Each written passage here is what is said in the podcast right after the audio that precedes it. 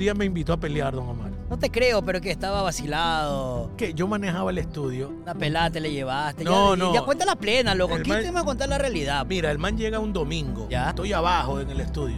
Pero no me gustó eso de que me di, de que haya caído sin avisar. Es Don Omar, loco. Tú tienes que llamar, le digo, no, loco, pero que tú tienes que estar ahí. Bueno, le digo, no está y punto. Y me dice, tú no sabes quién soy yo. Digo, no, no, yo sí sé quién eres tú. Tú no sabes quién soy yo. pa". Entonces mamá me dice, ah, tú vas a ver que ahora nos vamos a los puños el día de mañana. Te espero, le digo. Una gran amiga mía que pasó por tus labios. Chistió con mi amiga un i a i a i a i a. Me No dale, digas eso, que nosotros prometimos no, no hablar eso en público. No, pues, mi- Pues, Sofía, yo te saqué de la arena, acuérdate. ¿Estás diciendo que la conociste mugrosita, Sofía? No, no, te estoy hablando.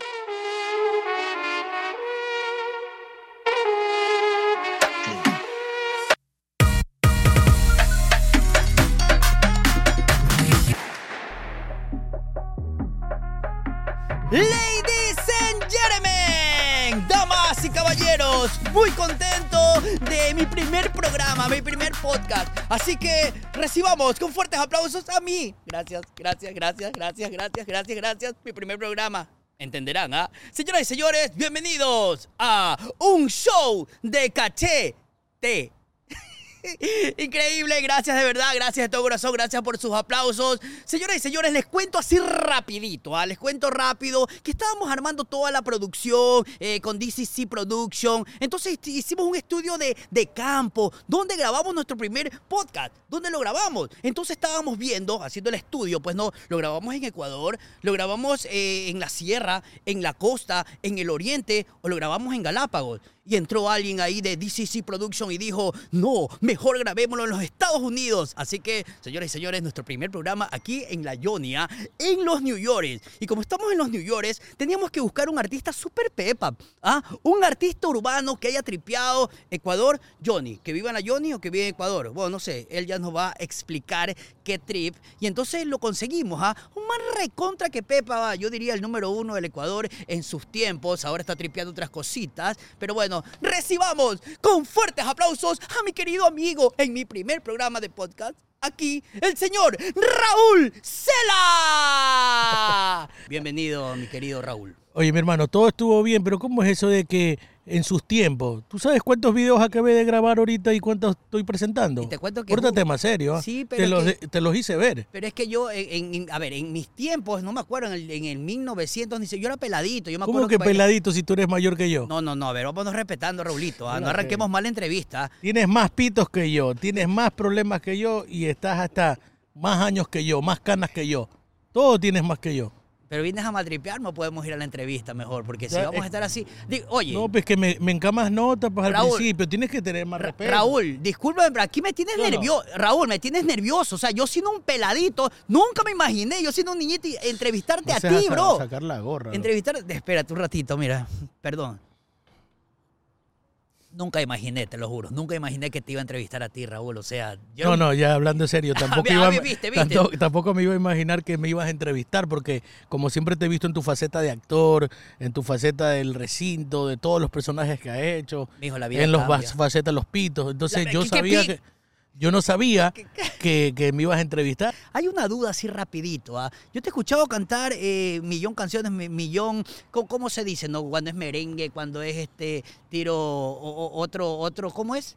Bueno, eh, te Otro- voy a, otro te- contenido. Te voy a decir que cuando yo empecé en el año 95, en ese tiempo estaba muy de moda Ya, pero- eh, la música.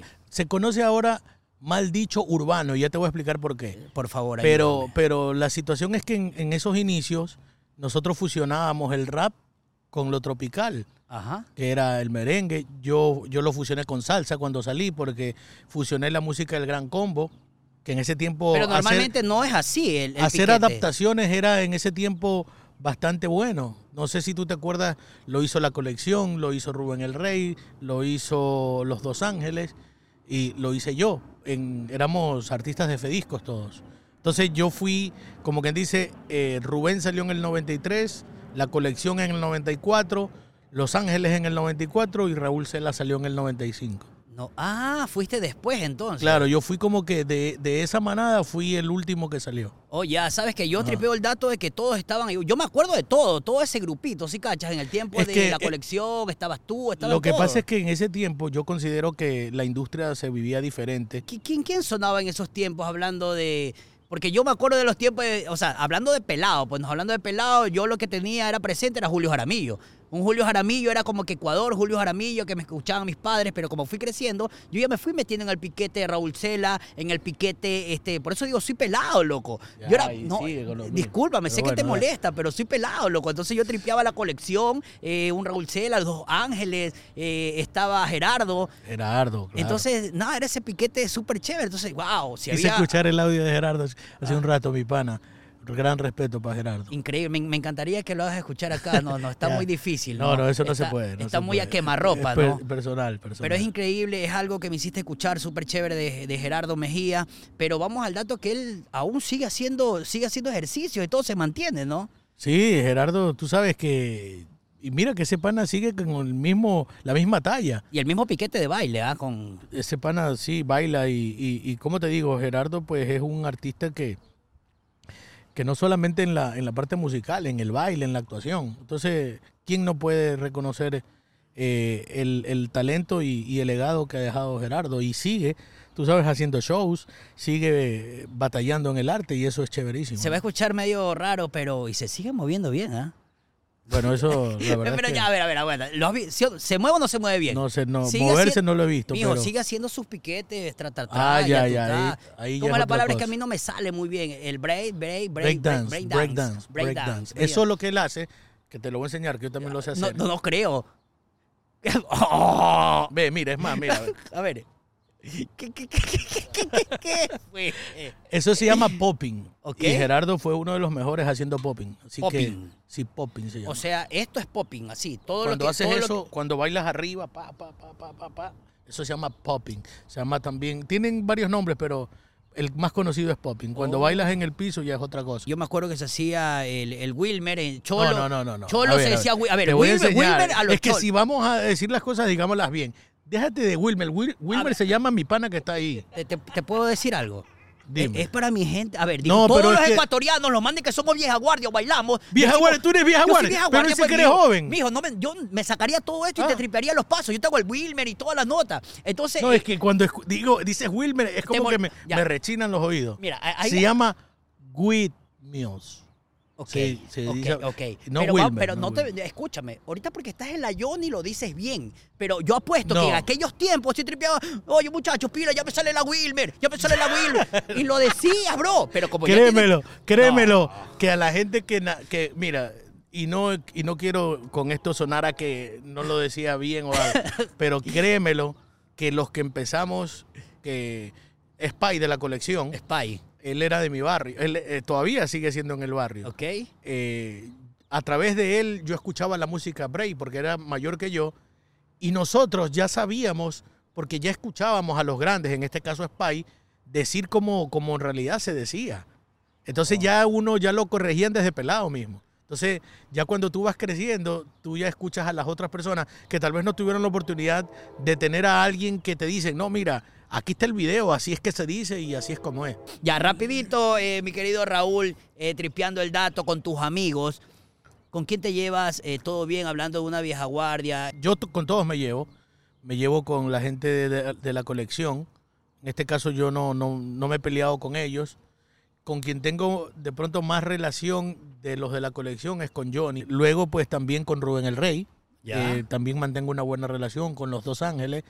Eh, también hemos mantenido buena relación. Yo creo que toda esa camada de ese tiempo mantiene una buena relación. Yo a Gerardo lo, lo vine a conocer después eh, en Ecuador. Eh, me lo presentó Arturo el Marciano, mi pana. Oh, ya, el marciano. Sí. Todavía sigue tripeando, ¿no? sí, claro. Él, él tiene pues No, eh, Master Music tiene. Está aquí en la Johnny, ¿no? No, en Ecuador. Él tiene su. oh, el marciano. El tiene- panda es que está acá. Perdón, sí, perdón. Tiene su, todo, su, su, canal, su radio, se llama Master Music y está muy bien. En todo caso, desde ahí hicimos una amistad y ya acá nos encontramos en Estados Unidos y, y ya pues hicimos más amistad todavía. Me invitó inclusive a pasar un par de navidades en su casa en California y con la familia. Yo también, asimismo, acá en, en- en Lobo Recording, cuando él iba. Y ahora, pues acá, nosotros hasta el día de hoy mantenemos una muy buena amistad. Y de alguien, pues que tú, cuando yo era muchacho, escuchaba. Y, ¿Ya? y de pronto, con el tiempo, imagínate ser un buen amigo y te dice escuchar que siempre estamos hablando. Y, y para mí, siempre, como te digo, la, la- la admiración y el respeto para todos los artistas, ¿no? Para todos. Y, y yo considero que eso es importante, ¿no? Y, y hay una buena amistad. Aunque no se hable todos los días, pero, pero se mantiene la, la- la amistad y la, y la cordialidad siempre. Eso es bueno, te cuento, es bueno, es bueno, súper bueno. Es lo que yo paso con mis amigos, igual. Yo no tripeo con ellos de decir, este, bueno, a cada momento estamos en conversación o algo así, o nos escribimos, pero cuando nos vemos es un abrazo espectacular, es un abrazo de amistad, de que ñaño no te veo hace una semana, ñaño no te veo hace un año, pero es algo hermoso saber que compartiste aquellos buenos momentos en esos tiempos, pues, ¿no?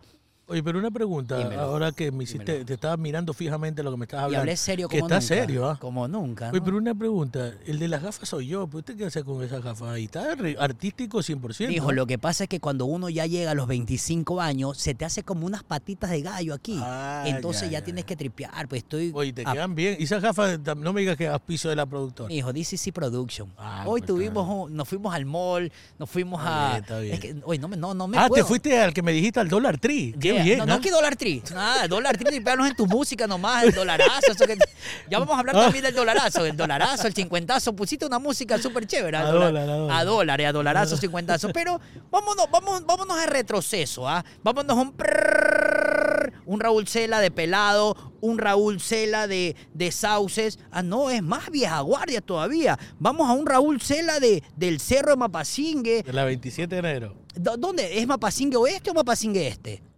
No sé en realidad si es este o este, pero es la 27 de O enero. sea, saliste ahí, perdiste la humildad o saliste de Mapasingue. No, no, no. Que, ah, dijo- Raúl, es que no sé, al decir no sé ya. No, es que no te diri- no sabría decirte si es este o oeste o norte o sur. ¿Ya? Yo lo que te digo es que viví en la 27 de enero al, al inicio, al frente de, ¿De dónde? de, Dímelo. de Haga, creo que es. Es- Haga, vecino, frente a Haga. vecino, ¿Cómo está, vecino? vecino. Ay, ay, ay, ay, tiqui, tiqui, tiqui, tiqui. Ya, viejo, uno es de Mapasingue, uno es de barrio. Pero bueno, este, vamos a ponerle un poquito de calentura a esto. ¿Cómo nace pues un Raúl Cela ahí, pues? Es que ¿Cómo ahí- te dio esa locura? Ay, voy a, voy a componer, voy a escribir, voy a cantar. Mira, nace por el breakdance. ¿Ya? Yo, como te digo, yo tenía entre 10 y 12 años. Y, y yo escuché, pues como, como te digo, yo lo vi a, a la- a los panas del barrio, a Spy, que bailaban breakdance, me llamó la atención. Y entonces yo comenzaba a escuchar, Bailaban. Bailaban, Ojo, nadie vamos- rapeaba. Ok. entonces yo escuchaba que, que las canciones en inglés, que eran las canciones de rap, hablaban. Entonces yo en, en, en- aquí, inconscientemente, Inocentemente, inconscientemente. Sí, yo decía, pero ellos hablan, yo también puedo hablar igual. Entonces comencé como que a comen- eh, escuchaba las canciones y yo comenzaba encima a, a tratar de hablar lo mismo, pero en español, porque inglés no sabía. Entonces yo decía, si ellos decían una vaina, por ejemplo, decían rustica, ja, ja, ja, stica. Ya. Yo decía, mastica, ma, ma, mastica, por decirte así, ¿no? Entonces comenzaba yo inclusive a educarme sin saber, sin querer Claro, queriendo, claro. pero no le decía a nadie. Yo seguía en mi nota de bailando, parándome de oreja, breakeando, y hasta cuando pasaron un poquito los años, un par de años más, los de mi casa, mis padres, mi familia, sí sabía que yo comenzaba a rimar. Y yo comencé a rimar, pero nada profesional y todo. Entonces, cuando ya fui creciendo, ya veo que salieron eh, la colección, lo vi a Audi que salió, escuché a Gerardo. Y yo decía, pero si un rapeo bacán y estos manes ya salieron y yo no. No, entonces yo tengo que hacerla. Y un pana de Sauce 3, el, oye, esa anécdota es brutal. Y, la- y y para que la, la gente la escuche, que los que están aquí, esa anécdota, cómo llego a Fedisco, Ya. es una cosa de loco. Mira, El suspenso que le mete este man. escúchame, es brutal, es brutal porque créeme lo que, que yo hoy que, que pasan los años digo, pero qué nota. Un pana mío Ya. llamado John de Sauce 3, el man sabía que yo rapeaba. Y, y el man me decía, oye, vamos a Fedisco porque el dueño es mi pana. Y yo le decía, pero no, porque, ¿sabes qué? Vamos, yo te llevo, ya, ya, mañana. Y así pasó como seis meses, yo le decía, mañana, mañana, y nunca iba. Y el man siempre iba y me decía, vamos, que ese man es mi pana. Bueno, hasta que llegó el día. y nos fuimos a Fedisco. Entonces llegamos y de ahí para llegar hasta la oficina de, de- de- de- Fausto Feró, que en ese tiempo era el presidente, tú tenías que pasar como, como cuatro escollos. Entramos al a la puerta principal. Sí, buenas, le dicen a mi amigo. Un man abre una reja así. Soy amigo de Fausto y tengo una reunión, le dice. Allá, pa, entra. Entrador, el Uh, man. a- llegamos a la otra, el, el otro edificio. Los filtros, los filtros. Los filtros, va, llegamos al otro filtro.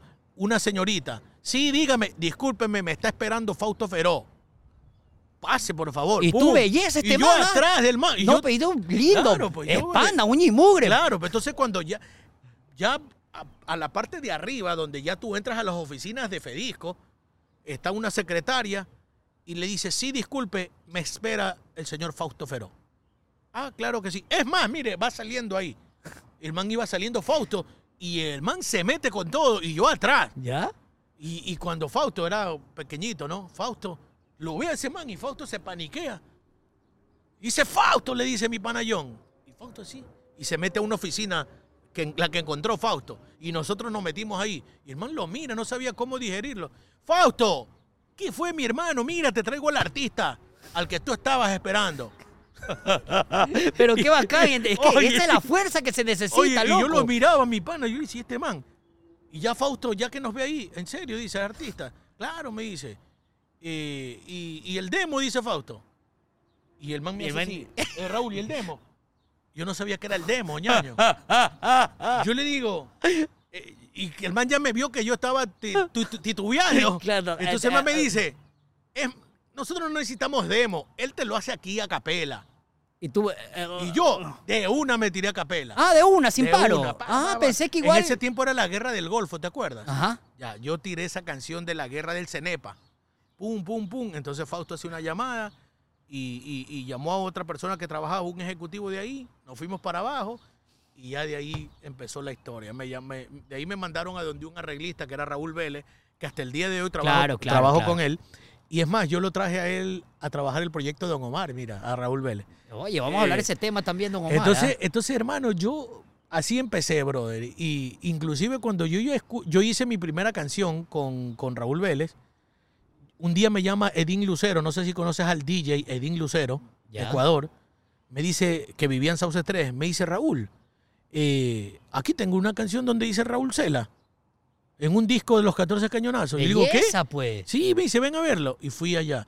Y es, ahí es más, vi, sin haber estado firmado en Fedisco, ya tenían mi canción en un 14 cañonazo bailable que, que salía en- con Colombia y Ecuador en colaboración.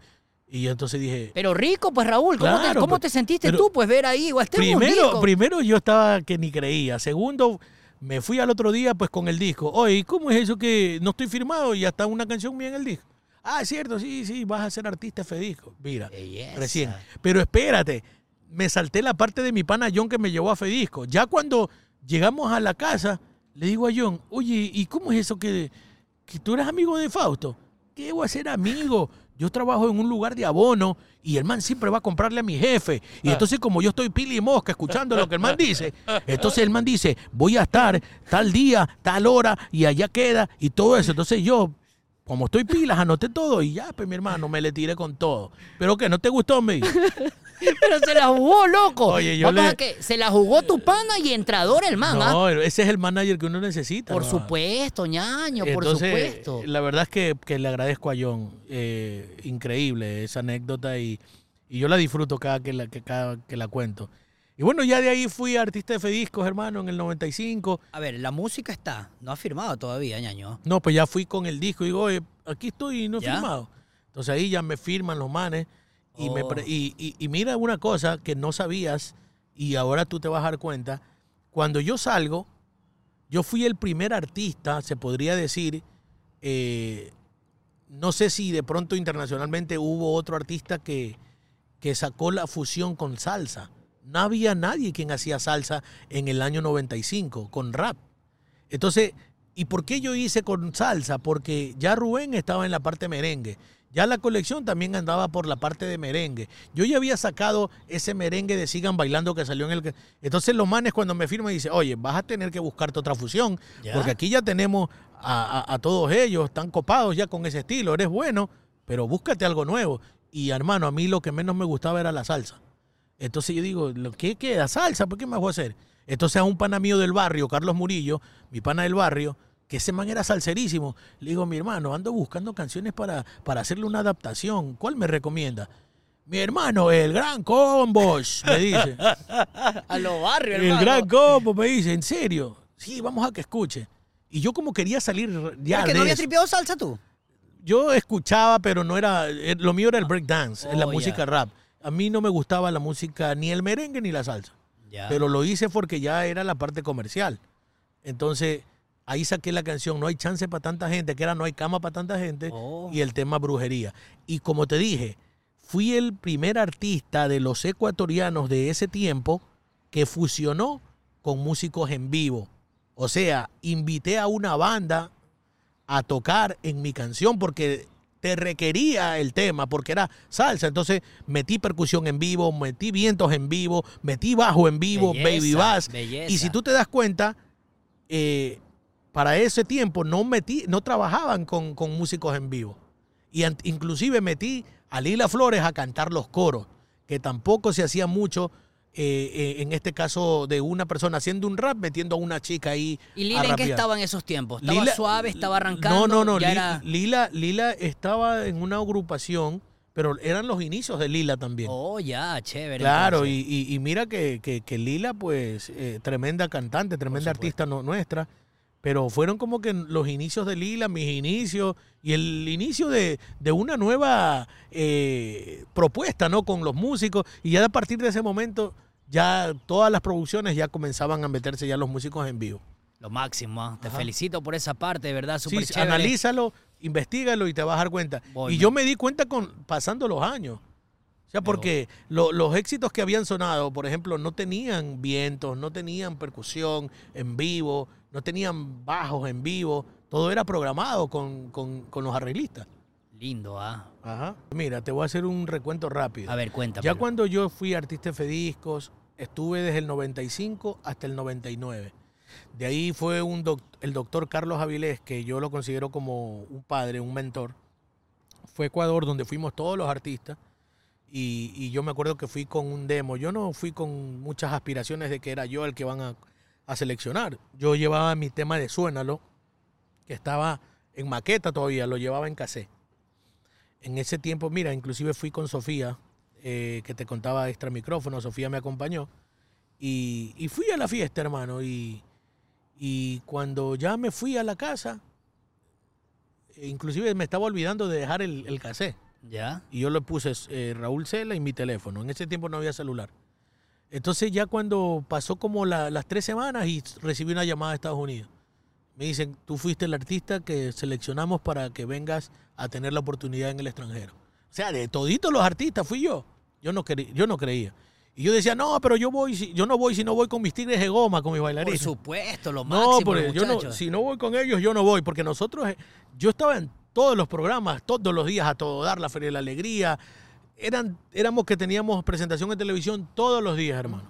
Entonces yo tenía esa, esa hermandad y es, estaba bien pegado que decía, no, es que yo tengo que ir con ellos, si no es con ellos, nada. Y yo también muchacho. Y más bien el doctor y, su, y la gente que trabajaba me, me aguantaba el bache, como quien dice, y decía, este man hay que tenerle paciencia. Bueno, hasta el, por último ya vine acá a la Johnny, hermano. En el año casi 99 de 2000. O sea, ese fue el piquete de quedarte por acá por la Johnny, ya como que te enamoraste del piquete No, eh, Johnny. no, es que vine firmado por Lobo Recording. ¿Ya? O sea, ellos me trajeron y ellos me dieron... O sea, en tus planes nunca estaba quedarte acá en la Johnny. A eso voy yo. O sea, no, no, de no, mis planes nunca estaban ni siquiera salir. Ah, mira tú. Pensé sea- que como que migraste acá y No, no, no, no, ellos me Todo trajeron... fue por trabajo y a la larga. Ellos me traen, me traen acá a Estados Unidos y, y, hermano cambió mi vida totalmente porque ahí conocí en ese estudio pues a Jennifer López, a Marc Anthony, 50 Cent, Nas, Jessica Simpson, Mandy Moore, Thalía, Celia Cruz, Rob Thomas, Qué lindo. Destiny Child, o sea, todo yo yo hermano para mí fue una vaina como que, pero no creas, al principio se me hizo muy duro porque yo tenía mi novia y estaba comprometido con la persona que tú dijiste, la blanquita, pero no voy a decir el nombre, No no digamos se puede. nombre, ok, ok. Y yo estaba sumamente enamorado y comprometido con anillo, ya le había dado y todo. Entonces, eh, el empresario me dijo en un momento, mira, o la música o tu novia. ¿En serio? ¿Tanto así, así? así fue. Y, y ya la vida fue así, me quedé. Luego con el tiempo, tú sabes, aprender de cero nuevamente. Y, y con todos esos monstruos de productores, hermano, y en el lugar, un estudio de 10 millones de dólares. Viví en el estudio, mi, mi, mi, mi almohada eran la- los parlantes, mis sábanas, los cables, las consolas. O sea, yo no quería ni salir de ahí. O sea, tanto así que, que, que, que me quedé 13 años di- directo así. Increíble, loco. Pero yo le dije al doctor que al principio tenía que darme un chance y él siempre me esperó. Porque yo llegaba con un flow ecuatoriano y, y a un mercado tan grande como el neoyorquino. Pero eso o sea, sí gusta, te cuento, el flow ecuatoriano así. Sí, claro, porque para mí fue una base y, y gustó porque por eso es que me trajeron. Ajá. Pero ya al competir acá, en las grandes ligas, tenías que ir a otro nivel de ley, tenías que seguir aprendiendo, tenías que, que, que- que estar en otra película. Y para mí eso fue como que bastante fuerte al principio. Pero hermano, el doctor Avilés me tuvo paciencia y, y pasaron como seis años en que yo le dije, mira, estoy, estoy listo. Y ahí fue donde me firma Univision Music Group como artista. Qué lindo escuchar todo esto. Estoy así sorprendido, loco. Ahí me firman y, y- y mira, pero, pero pasaron tantas cosas, ¿no? Tiene que pasar, pues ñaño, tiene que pasar. O sea, tiene Ap- que pasar muchas cosas heavy para estar feliz después. Aprendizaje, conocer gente, Mira, dejar mi O familia. sea, te cambió la vida eh, Cambió la estar vida. acá en Estados Unidos. Sí, sí. O sea, Yo- mi- mira lo lindo, ñaño. Después de haber este rayado quizás tus Venus, ponerle tres rayas para que sean Adidas y después comprarte unos Adidas. Así mismo fue. O sea, súper chévere, loco. Sí, sí, pero como te dije, eh, ahora que pasó, pasó el, el tiempo y, y- y lo veo desde este punto, yo digo, wow, tantas cosas que pasé y, y la verdad es que lo resumo en aprendizaje, porque hoy por hoy manejo mis proyectos, mi productora, por todo lo que aprendí de tanta gente importante que me dio esa oportunidad de poder conocer y compartir con ellos. Eh, te nombro muchos, como digo, muchos productores. Y hay una cosa que, que- que para mí es algo grandioso. Mira que desde que yo, que, que te lo pongo, te podría decir eh, como algo de lo sumamente importante, ¿no? Eh, yo crecí escuchando breakdance Ya. y, escu- y uno de mis grupos favoritos eran Fat Boys. No porque era gordito, sino porque me gustaba que hacían los, los beatbox, que hacían... ah, ah, ah, o sea, y ellos eran los Fat Boys, eran uno de los, de los primeros que yo escuché en la ¿Te música salió, rap. ¿Te salió alguna vez el... No, no, no, No, no nunca lo me salió. No. Eh, Mau Falcón, ese man ecuatoriano es bueno para eso. Ya. Entonces, eh, hermano, yo escuchaba Fat Boy y era mi grupo, eh, era fan de ese grupo. Y, y bueno, ya, ya- te, acuérdate, Fat Boys. Entonces, cuando ya yo estaba acá en Nueva York, como te dije, ya estaba en Lobo, ya estaba bastante aclimatado, ya estaba con el swing, llega pues a, a el, pre- el vicepresidente de Sony Music Ya. que se llamaba, que se llama, no se ha muerto, se llama Cory Rooney. El presidente era Tommy Motola. El vicepresidente era Cory. La gente de Sony grababa en Lobo Recording donde yo manejé y donde viví. Entonces ahí es donde llegaba Mark Anthony y Jennifer López porque eran de Sony Music. Todos los artistas que te nombré eran de Sony. Entonces llega Cory Rooney allá y un día llegó con un con otro tipo, ¿no? Eh, llamado Mark Morales. Entonces se hizo rápido, pana mío, porque el man hablaba español, pero del, del 1 al 10 hablaba un 4. Pero yo ya chévere porque por lo menos me entendía Claro, ya había mejor. ese ping-pong de Claro. comunicación. Entonces el pana, chévere, nos hicimos panas y, y él inclusive vivía cerca del estudio y él iba todos los días ya al estudio. Y, y- y un día él me dice, tú que tú, tú rapeas. Le digo, sí, yo rapeo. Y me dice, hagamos una canción. Yo le digo, y como yo lo veía así como que, como despeinado, no sé, y como que por ahí eh, lo veía chistoso y- y como que le dije, ya, ya, después hacemos una canción. Y no la hacía. Y, y- y después los productores de Jennifer López estaban haciendo la canción Cariño, si la buscan. Cariño, ellos son Swing Central. Swing Central me dice, mira, tengo una canción que para, para dártela. Y yo le digo, ah, sí. Y me dice, y, y hazla con, con, con Mark. Wow, pero... Entonces yo le digo, ah, con el, con el pana que se me dice. Exacto. Ah, él, él rapea también, me dice. Me dice, claro, él es bueno. Y la hicimos, la canción, esta noche se llama. Cuando pasó el tiempo, yo le digo, ¿y él es? Mira lo que te voy a decir. Él es Mark Morales, fue el vocalista principal de Fat Boys. Ya. No te Apágate, creo, lo aguanta, siéntate, siéntate, oye. ¿Puedes creer eso? Es increíble, pues. Hice la canción con Marky D, que era de Fat Boys, que recién acabó de fallecer como hace un par de años. Hermano, y yo no podía ni creerlo. Era para mí el sueño de la vida. Y, y es mi sueño, porque imagínate crecer con alguien que tú admiras, que sabes que nunca en tu vida lo vas a ver, y grabar un tema con él que ni siquiera sabías qué era. Entonces yo dije, wow, wow, wow. Eso fue algo increíble. Y bueno, y, y así me pasó, como te digo, ya, ya firmo con Univision y, y uno de, la- de- de las personas que gestionó eso, que llevó mi producto para que lo escuchen, fue Gerardo. Ya. Porque Gerardo en ese tiempo era ejecutivo de Univision. Gerardo, claro, él fue ejecutivo de Univision. Eso no me sabía. Sí, sí, entonces a Gerardo le gustó el proyecto y lo llevó. La gente de Univision lo aceptó, ya con la veña de Gerardo, y salí como artista. Y, y, hermano, y como te digo, nosotros hicimos el- mi primer video en Puerto Rico con la misma gente que trabajaba en los proyectos de Wisin y Yandel. Ahí viene la vaina donde empieza la vaina de Don Omar. Entonces, imagínate yo ir allá a Puerto Rico, donde solo lo Pero no había comunicación con Don Omar todavía. No, Aquí viene. con todo el equipo que trabajaba con él, sí, porque los mismos que trabajaban para Don Omar los videos, trabajaron para mi video. Ok. ya. Entonces, bueno, de ahí ya, hermano, fue mi vida cambió. Ya hasta el día de hoy yo tengo la relación con el que me filmó ese video, para mí, mi primer video, él trabaja conmigo hoy por hoy. El video que te enseñé lo hizo José Manuel Rivera, que es mi Buen hermano. video, ¿ah? Buen Em- video, Ese es mi hermano. Entonces, él trabaja conmigo. Y, y mira cómo es la vida. Entonces, de ahí ya algo pasó con Univision. Yo ya estaba inclusive rotando mundialmente mi video en, en MTV. Ya estaba rotando mi video. Y ya estaba sonando en Puerto Rico, la canción Club. Entonces, pero a los 18 días de promoción, todo paró.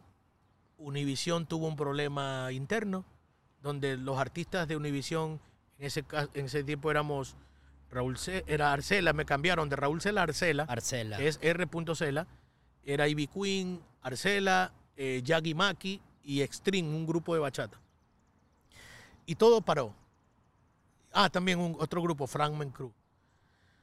Entonces ya de ahí yo me frustré porque estaba a... ¿A Estaba qué se dio, a- perdón, el, el parar? un problema interno de Oh, Univision, ya, ya, ya. legal interno.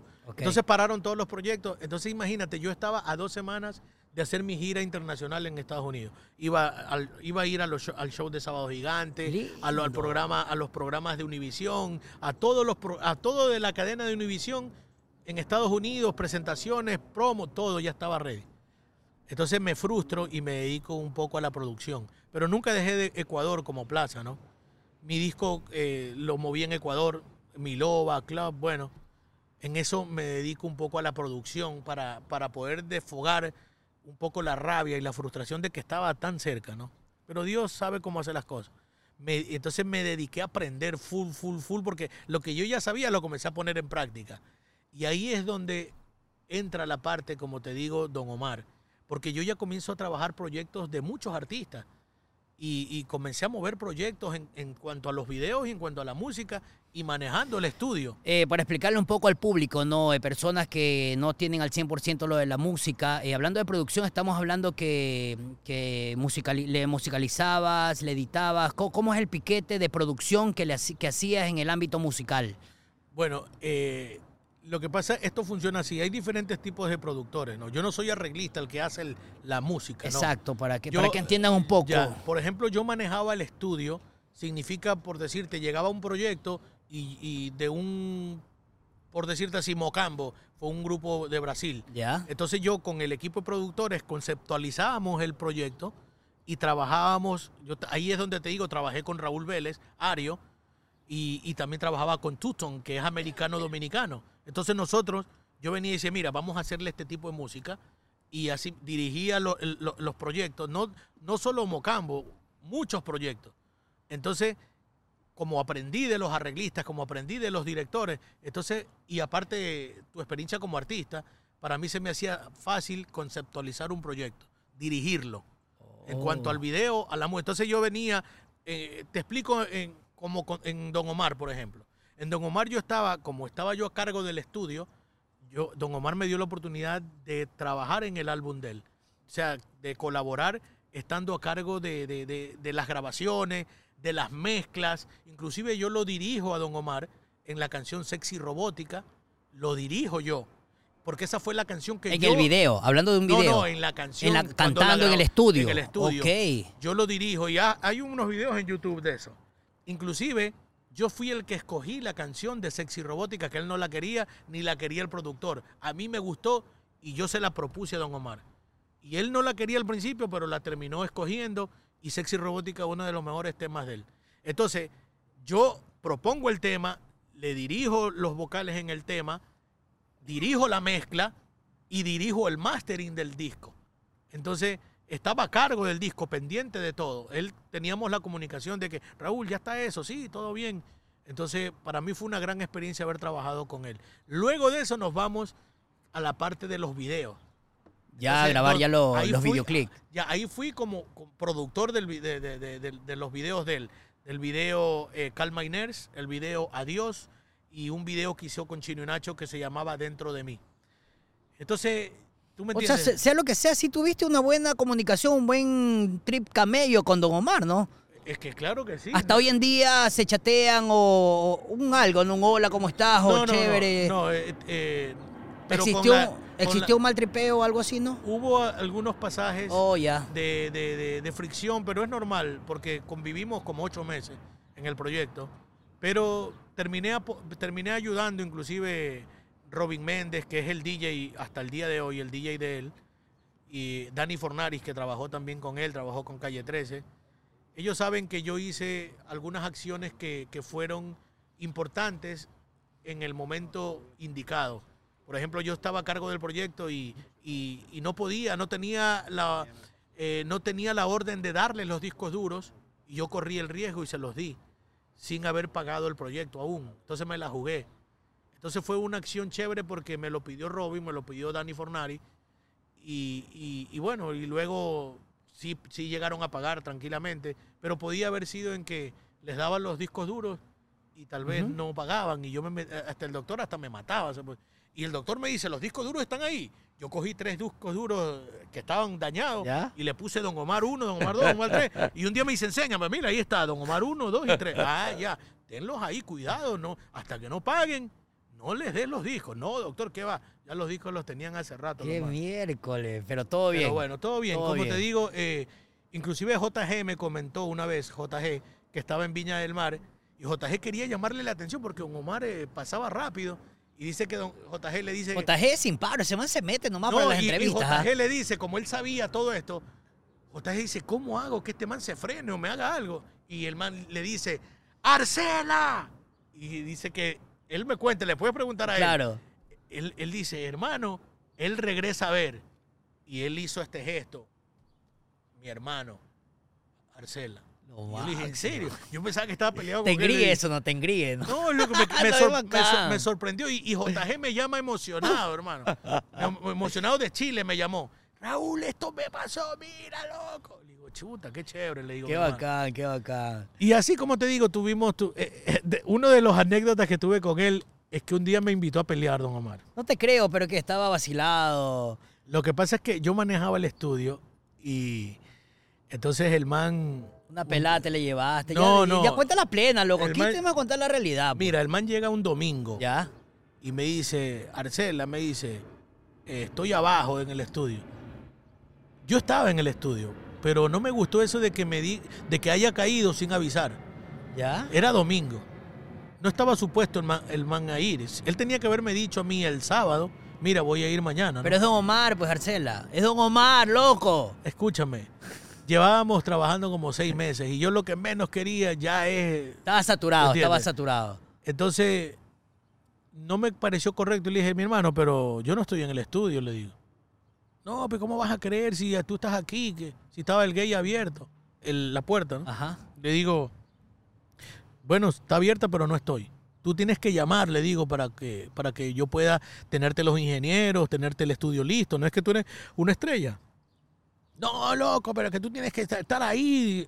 Bueno, le digo, no está y punto. ¿Le braviaste nomás? No, yo le bravié. Y me dice, tú no sabes quién soy yo. Le digo, no, no, yo sí sé quién eres tú. Tú no sabes quién soy yo. Tú eres el ya rey. estaba- ya estabas Tú- agrandadito, Tú eres Raúl. el rey. Le digo, tú eres. No, antes yo le digo, yo le dije, Por eso. tú no sabes quién, ¿Quién soy, soy yo. yo? Pero yo sí sé quién eres tú. Era Don Omar, pues papá. Entonces mamá me dice, ah, tú vas a ver que ahora nos vamos a los puños el día de mañana. Que... Le digo, ya dale, no, no, te espero, le dije. Entonces yo cojo y llamo al doctor Avilés, al que me trajo, pues el dueño del estudio. Ya. Digo, doctor, ni sabes lo que pasó. ¿Qué? Don Omar me invitó a pelear, me digo. Está cabreado porque viene y que yo estoy aquí en el estudio, pero me llama así como que braviando. Está bien, dice, que no le hayas dicho que estás. Y déjate pegar un par de puñetes, te hace famoso. Y la pega, pues, Te, ñaño, te hace famoso que en Estados Unidos lo que necesitas, dice, después de que no haber Y es un hecho la billete que te promoción. llevas, ¿ah? Es un billete. Par puñete es un billete que te llevas pues. en demanda. Oye, yo igual, tú sabes, se me me acordé por el tiempo del barrio. Ya. Entonces dije, aquí me tengo que poner mis Timberland. Entonces me amarré bien la Timberland al otro día, pues no, yo dije, este man llega, me va, me, me va a hacer un pito, alguna huevada. Yo dije, ya estoy ready, ¿no? Entonces cuando ¡fum! llega el man, loco, yo ya veía que llegaba. Y yo lo llamo al doctor, le digo, doctor, llegó, ¿qué hago? Nada, hasta el gil nomás ahí, tú sabes, ponte, ponte 11, me dice. Cuando llega el man, el doctor baja, ¿no? Pum, va de su oficina. Y el man llega y me dice, ¡Arcela! Y me da un abrazo. Y yo lo veo al doctor, le digo, ¿sí ves lo que...?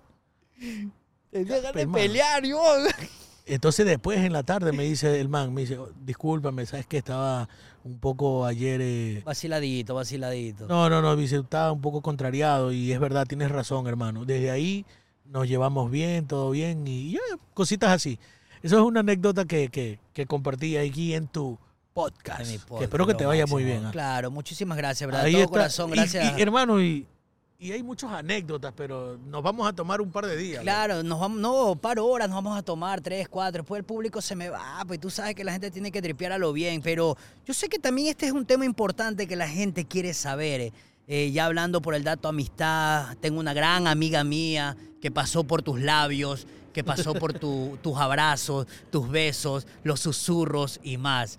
Tararán, No, ver, déjeme No darle. digas eso, que nosotros prometimos no, no hablar eso en público. No, pues mío, yo no yo, a ver, yo no le estoy preguntando, ¿existió con mi amiga un i a i a i a i a? Yo nunca dije eso, ¿ah? Vamos suave, ¿ah? Queremos saber qué trip aquellos tiempos cuando Sofía Caiche era una hangu hangu y tú ya ya jugabas, no, ya ya manejabas, tenías 18, 19 años y ella todavía estaba en pañales. Yo siempre le digo a Sofía, yo te saqué de la arena, acuérdate. es que la anécdota con Sofía era que ella estaba con la mamá en... Sofía Caiche, ¿ah? Sofía Caiche. Eh, Raúl Cera tripió con Sofía Caiche, o sea, fueron novios de pelados, cuéntenos.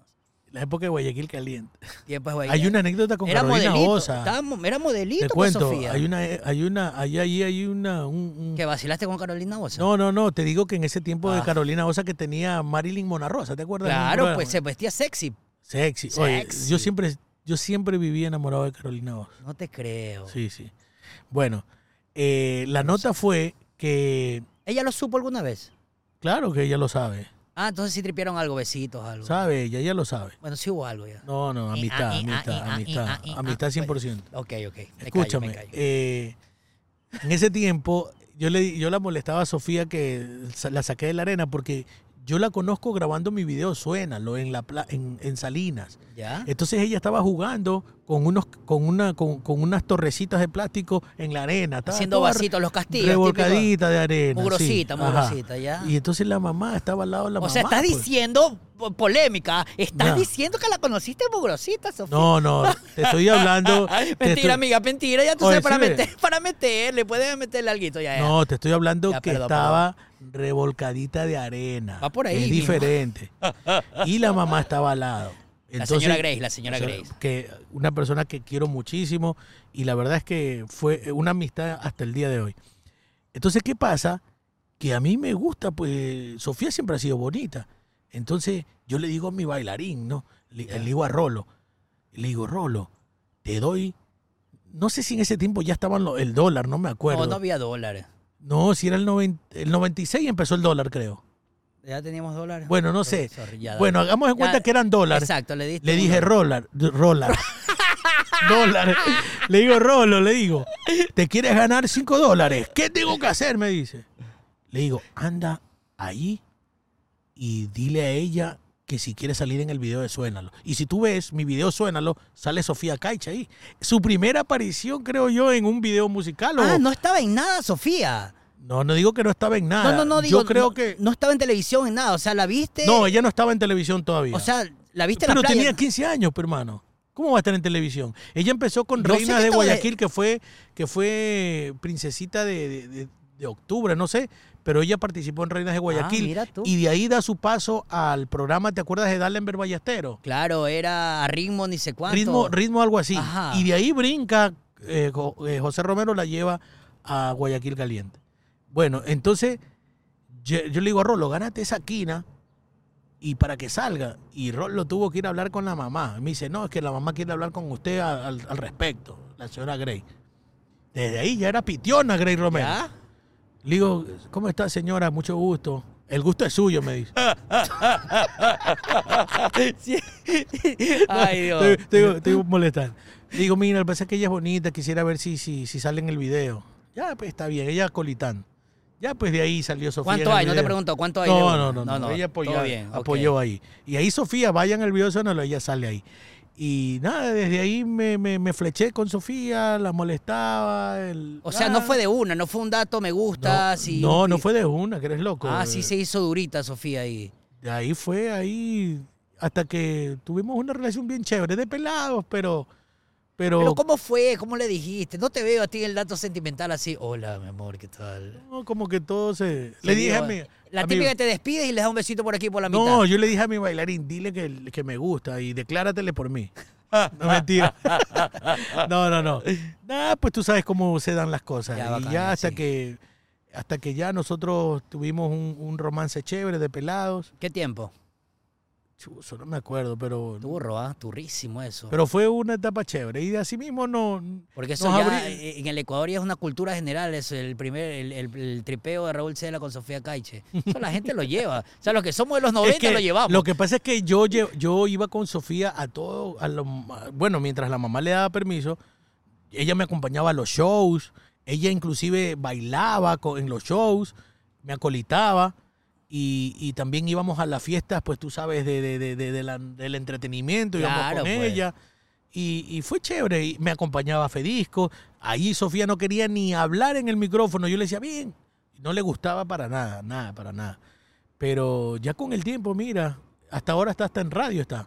Claro, está y- tripeando radio. Sofía. Un abrazo Y- para ti, querida. Pero amiga lo que Sofía siempre le gustó a ella era bailar. Te cuento que le encantaba bailar. Hasta hoy en día baila, ¿ah? le gusta bailar. Pero así hasta sudar y chorros de, de, de sudor. Miran en las redes sociales, pasa haciendo este, TikTok, bailes, y etcétera, sabes etcétera. algo que yo recuerdo de ese tiempo que nosotros eh, cuando cuando cuando, estabas con nosotros- ella. cuando estaba con ella, me recuerdo que a ella le encantaba el Galac y el Tampico. Y con eso la engrupías esto. Y ya yo sabía que yo ya con eso yo ya la tenía Qué contenta. ahí. lindo, Dios mío. Oye, te cuento una anécdota con cuenta, Sofía. cuenta, cuenta, que eso es importante. Eso quiere saber el Ecuador. ¿Cómo una es Sofía vez, una vez, ¿Cómo era de peladita? Una vez yo fui con, eh, bueno, tenía un show en Quevedo y Sofía me acompaña, ¿Ya? ¿no? Y Sofía iba sentada siempre al lado, al lado mío, ¿no? En, en- en la parte de adelante. Yo A la iba- derecha. Y a la derecha. Entonces, como había bastante gente en esa nota, era un relajo y yo le digo a Sofía, mira, mejor quédate aquí, que era una, un- un- un- una distancia corta al escenario, donde una, en una casa, y ya cuando termine el show, yo te paso viendo y así cosas que evitas la aglomeración. Y como Sofía era guapa, era, y también, tú sabes, se vestía sexy, también yo tam- estaba, tú sabes, como que tal vez algún morboso, alguna nota, entonces yo también protegiéndola a ella, ¿no? Y hasta para salir rápido. Entonces nosotros terminamos el show, vamos a la furgoneta y soplamos. Y ya cuando íbamos una hora de viaje, le digo, oye, pero como que falta alguien No aquí. te ¿eh?". creo, ya heavy esa nota, loco. ¿No te acordás? Y mi bailarín es, ¡Sofía! ¡Qué bestia! digo, regrésate, mi hermano. Sofía se me queda. No te ahí- creo. Esa es una anécdota que tal vez no se va a acordar. Pero ella, ahí ya decía palabritas cariñosas, ¿o no? No, Sofía era, era tranqui- tranquilita. Ah, porque ya... No, no, Sofía siempre, ¿para qué? tranquilita, siempre chévere. Yo tengo los mejores recuerdos con ella. Ok, los recuerdos con Sofía Caiche, hermoso. Los recuerdos con tus tigres de goma. Imagínate, increíble. Ah. Nosotros rompíamos las tarimas, Harry, hermano. eh, el otro colorado, ¿cómo es? Eh, Rolo, eh, Rolo. Tin, El Tin, el Tin. Que lo conocido como el negro Tin. Sigue igual el Team, ¿ah? Sí, él Lo- está- Los cuatro siguen igual esos manes. Sí, el- mira, María Fernanda, que fue mi bailarina la primera, ella está acá en Nueva York. María Fernanda. Sí, María Fernanda. eh, si tú te acuerdas, los Tigres de Goma eran ellos y una bailarina, María Fernanda Silvestre, que es como una hermana para mí. Eh, una relación increíble, tú- eh, eh, siempre con ellos. Luego, pues, tuve fricciones con Harry, Ya. con el tiempo, con mucho tiempo. Antes tal vez no, no, no, no, no, no- me evitaba hasta de hablar del tema, pero a raíz de que yo perdí mis padres en el 2020, eh, muchas cosas cambiaron, ¿no? Pero te podría decir que uno siempre guarda lo mejor, ¿no? Exacto. y creo que, que- que el aporte de los Tigres de Goma, de todos ellos, fue importantísimo para, para mis inicios en la música. Marcamos un, un movimiento bien chévere y, y que hasta el día de hoy se recuerda, ¿no? Así que yo voy a estar eternamente agradecido con todos ellos. Y no solamente con ellos, sino con todos los que han sido parte del elenco y de mis coreografías, porque han sido muchísimos bailarines que después de ellos vinieron más, porque tú sabes, yo sigo hasta el día de hoy en la música. Y, y siempre estoy contando con, con, mira, ahora Abelito, Rayo, Exacto. Douglas, todos ellos también han bailado conmigo. Entonces, Este, pero ahora, o sea, la diferencia es que ahora rotas, ¿no? Sí, Estamos sí, sí. rotando bailarines. En aquellos tiempos era, No, un, era elenco, pues ñaño. No, era- Era eh, eh, Cela y los Tigres de Goma. o- Claro, o, me claro. equivoco, ¿no? claro que sí. Cela y los- era una nota que ya tú esperabas Era Cela cantando y el plus de los bailarines haciendo todos Nosotros- los pasos. Nosotros, Era un hermano, espectáculo, ñaño, era un nosotros, espectáculo. Nosotros, tarima que íbamos, tenían miedo los promotores o los empresarios, porque decía, le pusimos doble refuerzo porque sus bailarines brincan tanto que, que nos rompen las tarimas. Y por eso en una canción yo digo, mis tigres en tarima no temen la tormenta, si baila Blanca Nieves porque no la cenicienta, y sientan la manera como trepo hasta la nube, dime qué te parece, sube, sube, porque nosotros en una, eh, ¿te acuerdas tú las marejadas que hacía Antena 3? ¿Ya? nosotros eh, hubo una tormenta, lluvia y, y- y ningún artista quería salir. En ese tiempo era un, una gira, que, un show que hubo con Charlie Sa, me acuerdo, en la playa. Eso estaba repleto y todos los artistas, como estaba lloviendo y la tarima se resbala, pues. Entonces lo- nadie quería salir y nos miramos con mis tigres, vamos nosotros. Y A quemarropa, y estábamos de blanco como estoy hoy día, de, de, de, de, bla- de blancura. De blancura y yo de negrura. Oye, hermano, nosotros salimos y esos manes se sueleaban, se levantaban, se caían, pero la gente cómo vibró porque fuimos los que salimos en la tormenta y, y- y- revolcaditos todos y fuimos portada de, una, de un periódico, la portada, así como estábamos. Y, y por eso yo digo, mis tigres en tarima no temen la tormenta, en la canción Brincos. Entonces, imagínate, esos recuerdos para mí son eternos y la gratitud también. Bueno, mi querido Raúl, estoy muy contento con todo lo que me has contado. Sí me he quedado así como que un poquito sorprendido porque pensé que te habías venido a la Yoni, como te digo, no a buscar cositas acá y te quedaste. Pero no, todo fue por una firma que llegaste acá y ahí Sí, te gracias, quedaste. gracias a Dios por... Mira, por esa oportunidad. La bendición de Dios es grande y espero que también me pase lo mismo. Te cuento que justo antes de ayer firmé. ¿En serio? Firmé con DDC. DC, mira, Nito, es que te voy a aprender. DCC Production. Ahí lo dije bien, señores. lo No, y con todo este DCC. equipo, hermano, que estás armado. ¿cómo Antes de ayer firmé. Vamos a ver si me quedo de largo también, pues ñaño. Tengo que hacer No. unas cositas en Ecuador, pero vamos a ver si me quedo de largo. Usted es hermano. Usted, se- usted, usted, va, usted va con ellos bien. Y sobre todo, más allá del talento, tengo entendido que hay una hermandad y ahí es donde nada lo puede romper, papá. Lindo, lindo. Son mi familia. DCC Productions son mi es, familia. Eh, para terminar esto, mi querido Raúl, un momento de sentimiento, un ratito nomás. Eh, he visto por, tu, por tus redes sociales eh, Peluche Cela. No, mira, que lo tengo hasta tatuado, peluche. Peluche Cela. Qué trip. Tanto, tantas cosas, tantas anécdotas pasado. Visto, yo he visto te- te resumo piteado en, en el aeropuerto, No, piteado no. por todos lados. Lo veo que le hace, lo bañas, que lo llevas hasta el lado. Te piteas por todos lados por Oye, Peluche Cela. Escúchame, hermano. ¿Quién es eh, Peluche Cela? Cuéntelo, ñaño. Mira, eh, la id- la- yo, yo nunca había tenido una mascota en mi vida por la- el ritmo de vida que he llevado siempre. Ajá. Peluche Cela era un perrito de mi mamá. Tú sabes, yo perdí a mi mamá en el 2020. Ujú. Y Peluche Cela, yo estaba en una gira en Uruguay y ya Peluche Cela en ese tiempo vivía con mi hermana, con la Peques. Porque en la casa de mi mamá, mi mamá no los podía tener porque eran tres perritos. Y mi, mi mamá tenía otro perrito. Entonces, Zulma se llevó a los tres porque estaba bien encariñada con ellos. Entonces, cuando yo llego de Uruguay, me dicen que Peluche estaba a punto de, o sea, no se levantaba hace como 10 días. Y le dije, ¿cómo puede ser? Entonces, como era el perro de mi mamá, le dije, mami, ¿qué pasó? No sé. Bueno, total es que los veterinarios me dijeron, me dijeron que era imposible, que nada, un estornudo se moría. Él tenía una enfermedad que estaba en su parte final, que era cuando te pican las garrapatas, te secan, te chupan, no tenía sangre Ya. en, en el cuerpo. Estaba, él no podía pararse.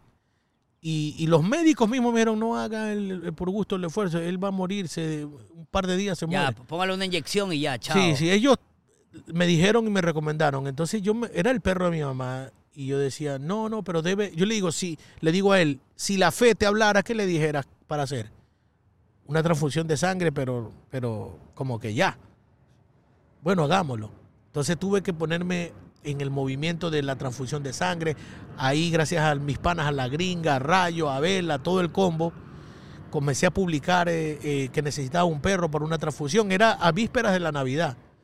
Hermano, O sea, es donar sangre de otro perro, de tal otro cual perro, como el- sí, de otro Oh. perro, pero no era nada seguro, era como que la fe. Oh, ¿Tiene ya. fe? Bueno, agárrate la fe y hazle es una último transfusión que podemos para ver qué pasa, porque no era, era como que un 20% de probabilidades. Ok. No. Bueno, total, hermano, es que le hago la transfusión de sangre, de sanguínea, donde no daban nada por la vida de él. Peluche acepta la transfusión, pasa la transfusión, porque decían, si a las 3 horas él no le colapsa, es porque sí va a llegar a las 11 horas de, de que le pase toda la sangre. Bueno, total es que me di, cuando él ya pasa la transfusión de sangre y, y logra ponerse de pie, entonces él lo primero que hizo fue lamerme a mí ¿Ya? no comer el hígado que me habían dicho, sino que me comenzó a lamer y hasta el día de hoy él me lame, hasta el día de hoy. Y entonces me dijo el doctor, pero de aquí son tres meses de, de- de tratamiento, si no igual se te va a morir como quiera. Entonces me quedé en Ecuador tres meses más para hacerle la transfusión de sangre. Para O sea, te llevar- quedaste por el tema. por, por el tema de, peluche. de peluche. Mira que no era mi perro. Me quedo para seguirle el tratamiento. Inclusive hay una anécdota. Mi papá estaba enfermo en ese tiempo y tenía que darle pastillas a mi papá y a peluche. Wow. Un día le di las pastillas de peluche a mi papá y la de mi papá peluche. No te creo. Qué heavy, loco. Bueno, entonces, esa es una anécdota. Entonces, me quedo los tres meses cuando peluche recuperado total. Le digo a mi mamá, aquí está y se los dejo a peluche, sano y salvo. Ojalá que no vuelvan a descuidarlo. Está ready. Y mi mamá me dice, pero ¿cómo puedes hacerle eso a él? Mira que ese perrito ahora no vive sin ti, te busca. ¿Por qué no te lo llevas? Bese, Le man. Digo, pero es que yo voy a una casa nueva, tal vez no, le, no aceptan perros. Y mi hermana, llévatelo, Raúl, ¿cómo vas a creer? Él, él te ama.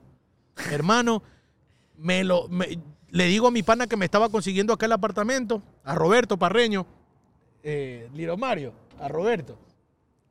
Y dice Roberto, oye, no vayas a traer ningún perro porque acá tú sabes que a la gente no le gustan los perros. Y es un departamento nuevo, no, loco.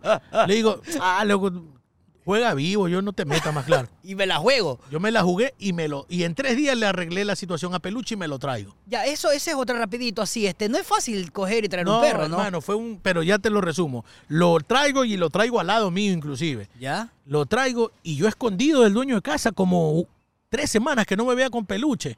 Entonces, para terminarte el, el cuento, un día ya, cha- hermano, ya pagué. Estaba sentado afuera con Peluche, yo agarrando sol y vi- viene el dueño que no vivía en esa casa, es un sueco. Viene el dueño bajando de su, de su tercer piso y me ve con peluche. No es que él es el dueño de casa y me decía, ¿qué haces con un perro aquí? Y yo como tenía la nota de que no, que no se acepta. Cuando ya me ve, pues me dice, ¿y él? Le digo, ¿cuál? ¿El que está ahí? Ah, le digo, sí, se llama peluche. ¿En serio? Dice, aquí está mi perrita, se llama Gandula, algo así. Se llama Gandula, la perra de él. Entonces esa perra era de la esposa de él. Se que hicieron se la, había- brothers, se se la hicieron- había dejado y al man le gustó, le gustó peluche. y los dos perritos hicieron... Qué bacán, qué bacán. Bueno, hasta el día de hoy, ya tú sabes la historia y, y- y una convivencia con peluche, hemos pasado pruebas y ya cuando perdí a mi mamá, eh, considero que es lo que me quedó de mi mami ahí en peluche y se ha convertido como un hijo, hermano. Yo antes yo decía, "Co- que sacan a, a- a orinar un perro, yo así veía antes a la gente y ahora imagina, uno paga la lengua siempre, ¿ah? Entonces, hoy por hoy, hermano, yo estoy desesperado porque tengo que ir a ver a peluche porque estaba con algo en la nariz y es algo que yo ni, ni yo lo, lo, lo- lo puedo, no, no es algo que no se puede explicar cuando tú ya quieres tanto a un ser como esto y aprendí a respetar a todo ser vivo a partir de que pude convivir con peluche. Claro, mira, es un sentimiento súper chévere eso, porque yo te cuento que yo soy de las personas tal cual, un Raúl Cela antes de tener a peluche, digamos. Yo allá el perro, allá el esto, o sea, no es que maltrato a los perros, no, pero es como que ya, ya, suave, ¿no? Ay, por ejemplo, que dice, oye, voy a darle a comer al perro, y espérate que el perro puede esperar.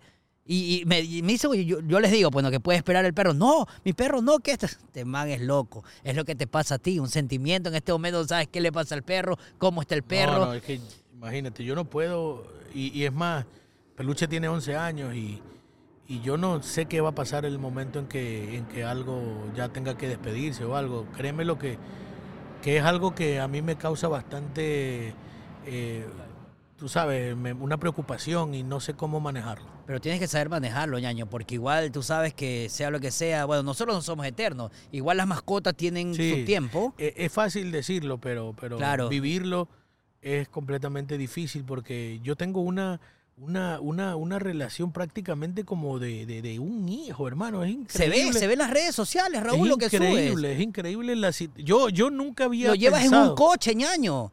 Hermano todo Porque, el ¿Por mundo qué lo llevas en un coche si él Mira. puede caminar y llevarlo con no la tirita? sabes lo que pasa que lo llevo en coche porque peluche tiene 11 años verdad ¿Ya? entonces yo me he dado cuenta de que cuando lo llevo en el carro de, de- de- cuando de algún pana él le gusta la nota ese del viento Ya. entonces yo digo déjame llevarlo en su carro pues también ¿me entiendes? Pero, Entonces- pero no lo llevas a velocidad, lo no, llevas pero suave. es que, pero escúchame, pero no es que yo lo saco todos los días en coche, lo saco cuando ya él ya ha hecho sus necesidades. Entonces yo digo, déjame pasearlo en, en coche, ¿no? Para que el man se sienta, oye, créemelo, la gente en el barrio.